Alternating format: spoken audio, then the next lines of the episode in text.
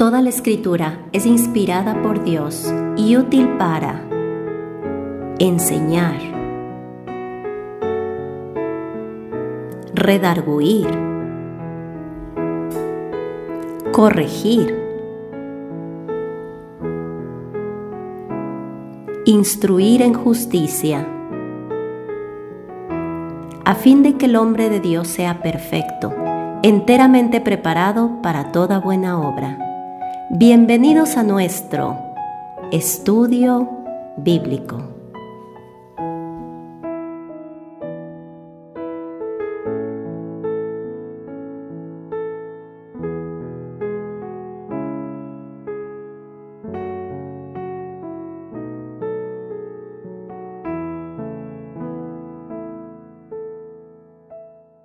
Bienvenidos a nuestro estudio de hoy. Hoy estaremos compartiendo nuevamente en la epístola a los romanos en el capítulo 9. Y estaremos avanzando hoy desde el versículo 25 hasta el final del capítulo, el versículo 33. Y para comenzar nuestro estudio vamos a pedir a Dios que nos guíe por medio de una oración. Padre, te queremos agradecer esta oportunidad que tú nos das nuevamente de Señor de meditar en tu palabra. Queremos rogarte, Señor, que tú nos ayudes a comprender apropiar, Señor, el mensaje que tú nos has dejado. Guíanos, pues, Padre, te lo pedimos en el nombre de Jesús. Amén. Pues estamos de vuelta entonces a nuestro estudio de Romanos capítulo 9 y hemos visto en este capítulo 9 cómo Dios, por medio del apóstol Pablo, nos está enseñando acerca de ese trato pasado que Dios tuvo con Israel. Ese trato pasado que por supuesto no ha quedado olvidado. Esa elección que Dios hizo de Israel como nación que le llevó entonces a cumplir los propósitos que él tenía a través de este pueblo. Trajo al Mesías y cada uno de nosotros puede alcanzar esa bendición que Dios prometió a Abraham a través de su linaje. Es maravilloso ver cómo Dios en su misericordia decidió cumplir su propósito tomando la vida de aquellos que él designó para entonces traer su bendición. Hoy nosotros llegamos al versículo 25 y en este versículo 25, avanzando hasta el final del capítulo 9, vemos cómo el apóstol Pablo continúa citando el Antiguo Testamento, pero ahora con el propósito de hacer ver tanto al judío como al gentil que la misericordia de Dios estaba abierta para todos aquellos que él estaba ahora llamando por medio de la fe. Y si nosotros vamos al versículo 24 de Romanos 9, terminaba diciendo, a los cuales también ha llamado, esto es a nosotros, no solo de los judíos, sino también de los gentiles. Dios, a través de lo que el apóstol Pablo está escribiendo, nos menciona que Él tiene vasos de misericordia. Y estos vasos de misericordia, como lo vimos, aquellos que son llamados de Dios, dice el versículo 24, Dios nos muestra que están no solamente entre los judíos, sino también entre los gentiles. Y es que la elección de Dios por parte de, perdón, la elección de Israel por parte de Dios es firme. Y Él aún tiene un remanente en Israel, aquellos que se han convertido al Señor. Sin embargo, debemos reconocer, y eso es lo que desde este momento en adelante en el capítulo 9 el apóstol Pablo va a hacer ver, Dios también ha llamado hoy un pueblo para su nombre, un pueblo de entre los gentiles. Es algo que nosotros encontramos, por ejemplo, en Hechos capítulo 15 si nosotros vamos a Hechos y en el capítulo 15 vemos cómo eh, en aquel concilio que hubo en Jerusalén, Dios nos dice por medio de los apóstoles que Él hoy está tomando un pueblo para su nombre. Hechos capítulo 15 en el versículo 14, nosotros leemos lo siguiente, en Hechos capítulo 15, versículo 14 nos dice, Simón ha contado, esto lo dice Jacob, dice, Simón ha contado cómo Dios visitó por primera vez a los gentiles para tomar de ellos pueblo para su nombre. Ese pueblo que Dios está tomando hoy para su nombre es la iglesia. Y de cierta forma podemos unir aquí toda la enseñanza que Dios nos ha dejado en Romanos capítulo 9 a través de Pablo. El judío había sido escogido por Dios. Dios le había entregado los privilegios que mencionamos en Romanos 9 del 4 al 5 y todo esto con el propósito de entregarles las promesas que él pues les había eh, dicho que les daría. Pero, ¿qué había pasado? Bueno, el pueblo de Israel se había apartado del Señor. Y al haberse apartado del Señor, habían abandonado esa misericordia que Dios estaba extendiendo. Esto no significa que Dios entonces abandonó al pueblo de Israel, porque sus propósitos son firmes. Él cumpliría su propósito, pero para esto tomaría un remanente. Ese remanente continúa activo hoy y es aquel que por fe ha venido al Señor. Estos privilegios que Dios había entregado a la nación mostraban la gracia y la misericordia de Dios entregada a Israel simplemente porque Dios en su soberanía decidió hacerlo así. Pero nuevamente, a pesar de esto, la nación se resistió al propósito de Dios y su dureza, como lo vimos con Faraón, fue fortalecida por Dios hasta que el juicio se derramó. No podemos olvidar que a partir del año 70 después de Cristo ya no existe un templo, ya no existía el lugar de adoración y todo aquello en lo que se basaba el pueblo judío y su religión quedaron entonces destruidos.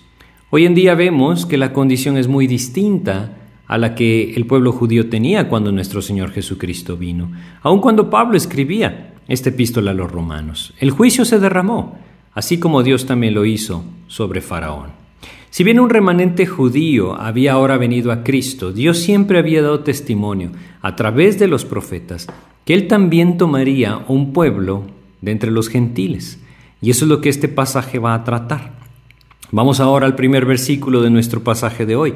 Romanos capítulo 9, versículo 25 nos dice, Como también Oseas dice, llamaré pueblo mío al que no era mi pueblo, y a la no amada, amada.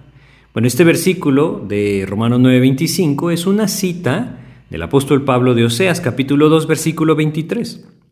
Y como lo hicimos en los casos anteriores, esto nos tiene que llevar de regreso al Antiguo Testamento para contemplar el momento y la manera en la que Dios dejó esto escrito. No olvidemos que Oseas fue un profeta que viviendo en un tiempo similar al del profeta Isaías, estaba entregando una profecía al pueblo de Israel acerca de cómo Dios había decidido, debido a la dureza del corazón de este pueblo, hacerlos a un lado por un tiempo. Esto de alguna u otra manera es una referencia clara a lo que está pasando. Pero Dios le había dicho a Oseas que este pueblo idólatra tendría que recibir juicio. Y entonces despierta de alguna otra forma en el corazón del israelita el volver a ese tiempo. Y Oseas capítulo 2 versículo 23 lo leemos, dice, y la sembraré para mí en la tierra y tendré misericordia de Loruama y diré a Loami, tú eres pueblo mío, y él dirá, Dios mío. La referencia de Romanos 9:25 es eh, a la figura levantada por Dios con dos hijos de Oseas, un hijo y una hija. Uno se llama Loami, la otra se llama Loruama. El hijo Loami, la hija Loruama, que significan el primero no pueblo mío o no es mi pueblo y no ha obtenido misericordia o aquella que no le no ha alcanzado misericordia. Esto es el nombre, el significado de estos nombres, y lo que Dios estaba haciendo es que por medio de Oseas, Dios estaba anunciando el juicio que vendría al pueblo de Israel debido a que se habían entregado a la idolatría. Dios está utilizando esta misma figura para mencionar, mencionar perdón, a un pueblo que él tomaría, la iglesia, si bien la referencia acá en Oseas 2.23 es a Israel, al igual que en otras profecías, Dios se extiende hacia aquello que está adelante y decide decirnos lo que Él hará. En Romanos capítulo 9, versículo 26 hay otra cita del profeta Oseas. Romanos 9.26 nos dice, y en el lugar donde se les dijo, vosotros no sois pueblo mío, allí serán llamados hijos del Dios viviente. Creo que esta cita es mucho más directa, poderla relacionar con la iglesia con el pueblo gentil. Si nosotros vamos a Oseas capítulo 1 y leemos acá el versículo 10, veremos que este es el versículo que el apóstol Pablo, guiado por el Espíritu Santo, está citando del profeta Oseas. Y realmente nos está diciendo lo que Oseas significa. Oseas capítulo 1, versículo 10 dice, Con todo será el número de los hijos de Israel como la arena del mar, que no se puede medir ni contar. Y en el lugar en donde les fue dicho, Vosotros no sois pueblo mío, les será dicho, sois hijos del Dios viviente. Dios sería fiel con Israel, como hasta ahora lo hemos visto. Sin embargo, Dios llamaría a otro pueblo, haciéndolo ahora su pueblo. Este pueblo definitivamente es la iglesia. El apóstol Pablo está explicando esto de una forma verdaderamente magistral. Está haciendo ver al judío que a pesar de haber sido el pueblo elegido de Dios, aquel pueblo que recibió los privilegios, aquel pueblo que recibió todas las cosas que estudiamos anteriormente en Romanos capítulo 9 versículos 5 y 4, ellos habían desechado esas promesas del Señor. Se habían volcado nuevamente a la idolatría, ahora no de dioses paganos, sino de su propia religiosidad. Y aquello que había venido como una virtud terminó siendo un tropiezo. Lo que nuevamente el apóstol Pablo está exponiendo entonces al judío es que Dios decidió tomar otro pueblo, y así como lo hizo con Israel, lo hizo ahora con la iglesia. Ahora, en este tiempo que nosotros vivimos, todo aquel que venga a Cristo será parte del cuerpo de Cristo, indistintamente si es judío o gentil. Sin embargo, Dios tiene un remanente entre los judíos con el cual Él retomará su plan en el momento indicado. Pero creo que podemos ir a lo que el apóstol Pedro dice. Ahí en capítulo 2 de Primera de Pedro, versículos 9 y 10, él nos dice claramente lo que Dios hace con aquellos que por medio de la fe en Jesucristo vienen a ser sus hijos. Primera de Pedro, capítulo 2, versículos 9 y 10 menciona lo siguiente: Mas vosotros sois linaje escogido, real sacerdocio, nación santa, pueblo adquirido por Dios para que anunciéis las virtudes de aquel que os llamó de las tinieblas a su luz admirable. Y fíjense lo que dice el 10, vosotros que en otro tiempo no erais pueblo, pero que ahora sois pueblo de Dios, que en otro tiempo no habíais alcanzado misericordia, pero ahora habéis alcanzado misericordia. Es lo que nosotros tenemos con toda claridad y podemos relacionarlo con lo que Dios le está mostrando al apóstol Pedro en Romanos y lo que en su momento le guió a Oseas a escribir. De tal manera que lo que Dios nos está mostrando acá es que esa decisión de tomar de entre los gentiles un pueblo para sí mismo no era algo nuevo, era algo que Dios ya había descrito en el Antiguo Testamento. Todo era parte de ese plan eterno de Dios que abriría la misericordia para todo aquel que quiera venir a Cristo. Ya hablamos suficiente de lo que Dios decía antes. Nadie puede venir a Cristo si el Padre no le trae. Pero debemos reconocer que este es el llamado del Señor, venir a Cristo a través de la fe. Pablo, guiado por el Espíritu, también cita al profeta Isaías. Regresemos a Romanos capítulo 9 y leamos ahora el siguiente versículo, versículo 27, que nos dice lo siguiente. Romanos capítulo 9, versículo 27 dice, También Isaías clama tocante a Israel, si fuera el número de los hijos de Israel como la arena del mar, tan solo el remanente será salvo, porque el Señor ejecutará su sentencia sobre la tierra en justicia y con prontitud. Isaías nos está diciendo, y el apóstol Pablo está citando, guiado por el Espíritu, que este pasaje se aplica al tiempo que Pablo está viviendo. Solamente el remanente sería salvo. El Señor ejecutaría su sentencia sobre la tierra con justicia y con prontitud. Dios traería lo que dijo a través de los profetas Isaías y Jeremías. No podría dejar a Israel sin una disciplina, sin un castigo. Y lo que Dios estaba haciendo era tomar un pueblo, un nuevo pueblo para su nombre. Esto no invalidaba los pactos dados a Israel, solamente abría la misericordia para todo aquel que la quiera recibir. Y esto es algo que nosotros debemos ver y gozarnos y agradecer al Señor por extender su misericordia. Creo que vale la pena que vayamos al Antiguo Testamento y leamos en Isaías capítulo 10. Es el pasaje que nosotros tenemos citado en Romanos. Isaías capítulo 10 leamos versículos 22 y 23 y podemos contemplar entonces el tiempo en el que Dios está entregando esta profecía a Isaías. Isaías capítulo 10 versículos 22 y 23 nos dicen lo siguiente. Pues el Señor Jehová de los ejércitos hará consumación ya determinada en medio de la tierra.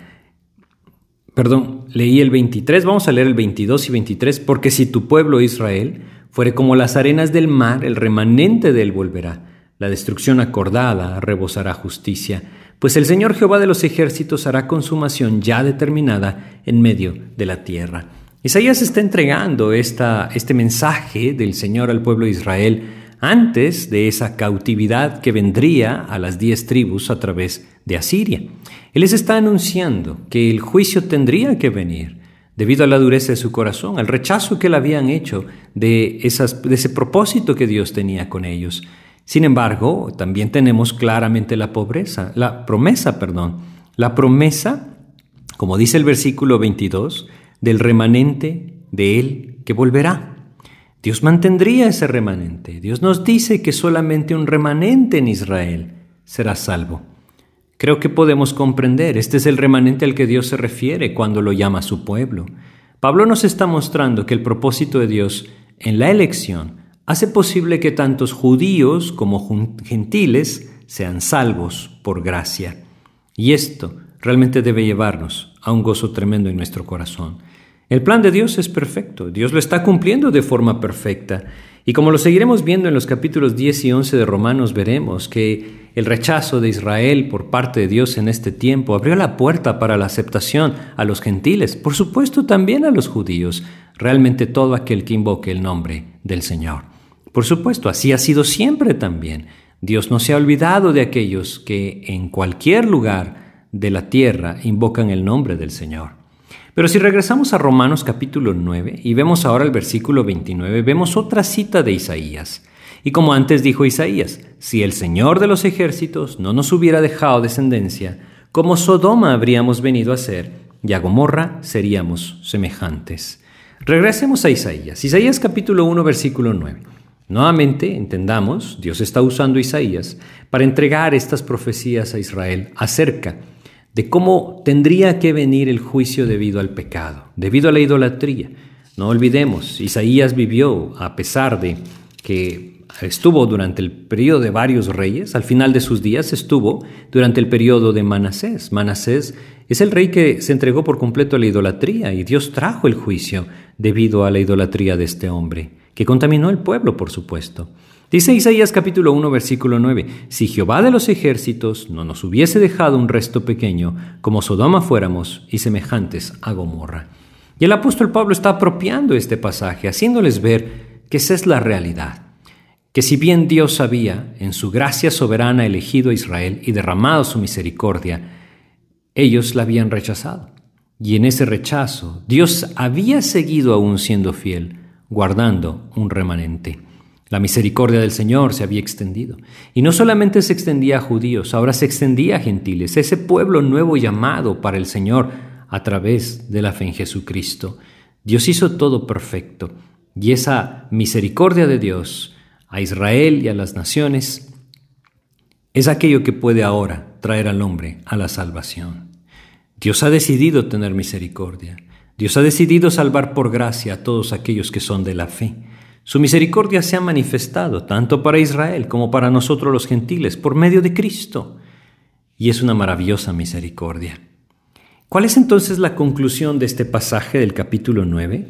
Recordemos, todo empezó porque el apóstol Pablo voltea a ver hacia el pueblo de Israel, su corazón se carga debido a que muchos de ellos habían rechazado al Señor, hay un profundo dolor en su corazón porque él quisiera que toda la nación de Israel alcanzara salvación, pero esto requería que ellos reconocieran en Cristo al único y suficiente Salvador. Esto era algo personal, no era algo que venía como nación. Y entonces recuerda que Dios eligió a Israel como nación. Y no olvidemos la elección que tenemos en Romanos capítulo 9. Primero es una elección que es a una nación y segundo es una elección que habla del propósito que Dios tiene aquí en la tierra con la nación. Debemos ser muy cuidadosos de no aplicar cada uno de estos principios a la seguridad del creyente. Debemos entender que el mensaje no es este en Romanos capítulo 9, sino es la gracia soberana de Dios llevando a cabo su propósito, para lo cual Él elige. Pero si regresamos entonces a Romanos, podemos ver la conclusión de este pasaje. Capítulo 9, versículos 30 al 33 de Romanos 9 nos dice, ¿qué pues diremos? Que los gentiles, esta es la respuesta, la, la pregunta, ¿qué pues diremos? Nos hace ver que estamos encontrando la conclusión, que los gentiles que iban tras la justicia han alcanzado la justicia, es decir, la justicia que es por fe. Fíjense lo que dice, los gentiles que no iban tras la justicia, aquellos que no recibieron los privilegios que Israel sí recibió, aquellos que de alguna u otra manera Dios abrió sus ojos y vinieron a la fe en Jesucristo, encontraron la justicia que Dios da a través de Jesucristo. Aquellos, los gentiles, nuevamente, Dios abrió sus ojos y alcanzaron justicia ante los ojos de Dios. Una justicia que Dios atribuye, como lo hemos visto en la misma epístola a los romanos, a todo aquel que por fe viene a Él. No venía a través de la ley, no venía a través de cumplir los mandamientos. Regresemos a Romanos capítulo 3 y veamos dos versículos, 21 y 22 de Romanos capítulo 3. Pero ahora, aparte de la ley, se ha manifestado la justicia de Dios, testificada por la ley y por los profetas. La justicia de Dios por medio de la fe en Jesucristo para todos los que creen en Él. Esta es la justicia que el gentil había encontrado por medio de la fe, la justicia que Dios trae a aquel que es de la fe, la fe en su Hijo, nuestro Señor Jesucristo. Y eso es lo que Pablo está concluyendo. Los gentiles no iban tras la justicia, pero Dios fue tras ellos, abrió sus ojos y los alcanzó para darles su justicia, trayéndolos a la fe del Señor Jesucristo. Versículo 31 de Romanos 9. Mas Israel, que iba tras una ley de justicia, no la alcanzó. Ese es el contraste. Y es un contraste tremendo, que abrió la puerta para que todos hoy, por medio de Cristo, sean incluidos en la bendición del Señor. Si nosotros vamos a, ahora al siguiente versículo, entendemos mejor por qué no alcanzaron la justicia. Bueno, el versículo 32 nos dice lo siguiente, dice, ¿por qué? Porque iban tras ella, es decir, tras la justicia, no por fe, sino como por obras de la ley, pues tropezaron en la piedra de tropiezo, como está escrito, he aquí pongo en Sión piedra de tropiezo y roca de caída, y el que creyere en él no será avergonzado. En contraste, aquellos gentiles que por medio de Cristo alcanzan justicia, la justicia que Dios atribuye sin obras, sino a través de la fe en Jesucristo, en contraste a ellos Israel, que había recibido todos los privilegios de Dios, falló en alcanzar la justicia delante de Dios. La razón por la que fallaron fue que pensaron que podrían cumplir con la ley y ser hallados justos. Pero nuevamente, Dios nos lo ha expuesto claramente en Romanos. ¿Quién puede cumplir la ley? ¿Podemos nosotros alcanzar el estándar de perfección del Señor? Nunca podremos. Dios proveería de un Salvador. Ese es el camino, aquel que sería nuestro sustituto. Y no era algo nuevo, aún para el judío. Tampoco debe serlo hoy para el gentil. Si vamos a Génesis capítulo 22, versículo 8, un versículo que es admirable. Dios mismo, por medio de Abraham, había dicho lo siguiente. Génesis capítulo 22, en el versículo 8, dice lo siguiente. Dice, y respondió Abraham, Dios se proveerá de cordero para el holocausto, hijo mío. Dios se proveerá de cordero. Y él proveyó de cordero, aquel sustituto que llevaría nuestros pecados y a través de los, del cual nosotros podríamos ser no solamente perdonados, sino maravillosamente hallados como justos. Ese cordero un día vino a la tierra. Juan capítulo 1 versículo 29 nos dice, el siguiente día vio Juan a Jesús que venía a él y dijo, He aquí el cordero de Dios, que quita el pecado del mundo. Dios ya se proveyó de cordero. Hace dos mil años ese cordero subió a la cruz, derramó su sangre y entregó su vida como un sustituto de cada uno de aquellos que por fe vengan a él. Israel fue cegado por su propia justicia. Regresemos a Romanos capítulo 9. Leamos nuevamente el 32. ¿Por qué no alcanzaron justicia? Porque iban tras ella no por fe, sino como por obras de la ley. Qué tremendo lo que dice, porque aún hoy hay muchas personas que en su orgullo, al igual que el judío que estamos leyendo acá, no pueden recibir la gracia del Señor. Piensan que se trata de lo que ellos logren, de lo que ellos alcancen y sus ojos están cegados debido a su orgullo, no pueden pensar que Dios puede perdonarles por gracia. Creen que deben merecerlo. ¿Y quién podrá alcanzar la justicia ante los ojos de Dios por sus propios medios? Nadie. Simplemente nadie. Dios proveería de un Salvador, aquel que sería nuestro sustituto. Israel fue cegado para no comprender esto debido a su propia justicia y muchos hoy siguen cegados debido a su orgullo. Versículo 33. como está escrito, he aquí pongo en Sión piedra de tropiezo y roca de caída. Es nuestro Señor. Está hablando de Jesucristo. Su orgullo no les permitió recibir al único que les podía salvar. Fueron tropezados en la roca, es decir, en Jesucristo. Si nosotros vamos a la última parte de Romanos 9:33 dice, y el que creyera en él no será avergonzado. Encontramos otra cita, una de Isaías 28, versículo 16, pero antes de esto, vamos a leer 1 Pedro capítulo 2. En 1 Pedro capítulo 2, versículos 6 al 8. Por medio del apóstol Pedro, Dios nos está mostrando qué es lo que Él está haciendo con aquellos que hoy está llamando para sí mismos, aquel pueblo nuevo que Él está llamando para sí, es decir, la iglesia, con todo aquel que viene a Cristo, dice acá, segunda de Pedro, perdón, primera de Pedro capítulo 2 versículo 6, por lo cual también contiene la escritura, he aquí pongo en Sión la principal piedra del ángulo, escogida, preciosa, y el que creyera en él no será avergonzado. Es lo que leemos en Romanos 9:33. Leeríamos lo mismo si leemos Isaías 28:16. Ese es el versículo. Para vosotros, pues los que creéis, Él es precioso. Realmente que lo es. Y dice luego el versículo, pero para los que no creen, la piedra que los edificadores desecharon ha venido a ser la cabeza del ángulo, y piedra de tropiezo y roca que hace caer. Fíjense lo que dice. Jesucristo es esa roca, es esa piedra. Aquel que en él cree no será avergonzado, porque Dios es fiel, Dios es firme, su palabra es firme, encontrará salvación y Dios le verá como un justo. Pero aquel que tropieza con él, porque en su propia justicia no viene a los pies del Señor, entonces será quebrantado. Dios nos está mostrando a través del apóstol Pablo en Romanos capítulo 9 que a pesar de lo que él hizo con Israel, de todo lo que dio a Israel, este pueblo le rechazó. Y Dios hizo esto para abrir su misericordia también a los gentiles. Y tenemos casi dos mil años, alrededor de dos mil años, en los que Dios ha estado llamando un pueblo para su nombre de entre los gentiles. Todo aquel que viene a Cristo por medio de la fe es hecho parte de ese pueblo, como lo leímos en 2 de Pedro 2, 9 y 10.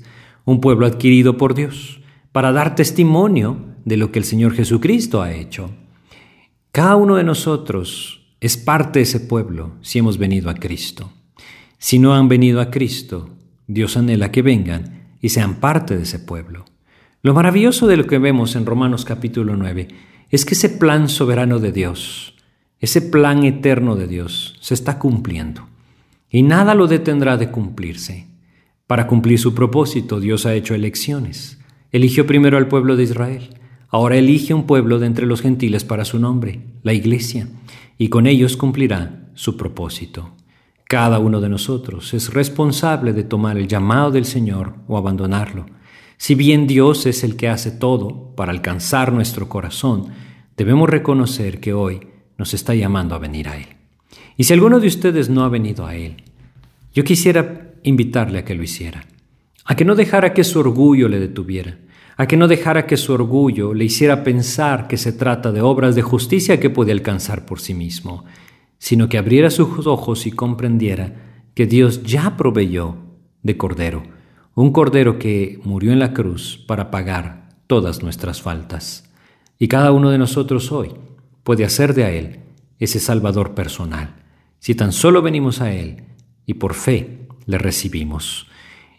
El recibir a Cristo es creer en Él. El creer en Él es recibirle y esto definitivamente nos llevará a ese siguiente paso.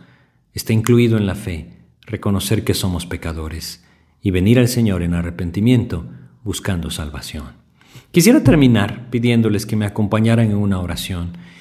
Si alguno de ustedes no ha abierto su corazón a Cristo, que hoy lo pueda hacer y venga a ser parte de ese pueblo escogido por Dios para cumplir su propósito, para que venga a ser parte del cuerpo de Cristo, la iglesia.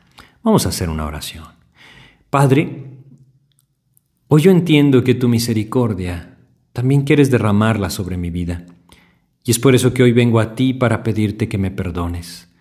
Reconozco, Señor, que he sido necio, que mi corazón ha estado cerrado, y he confiado en mi propia justicia. pero reconozco que no soy más que un pecador, separado de ti y rumbo a la perdición. Por eso te pido que tú me salves, Señor. Yo creo que tú moriste en la cruz para pagar por mis pecados, que en esa cruz tú cubriste mis faltas, y te pido que tú tomes mi vida y la limpies. Hoy te abro mi corazón, Señor, y te recibo como mi Salvador por fe, rogándote que tomes mi vida y hagas conmigo tu voluntad. Te lo pido todo en el nombre de Jesús. Amén. Pues muchas gracias por su atención. Espero que este estudio sea de edificación y que no pongamos nuestros ojos en nada más, sino esa gracia maravillosa de Dios extendiéndose, derramando su misericordia, abierta para todo aquel que la quiera recibir. Que Dios les bendiga.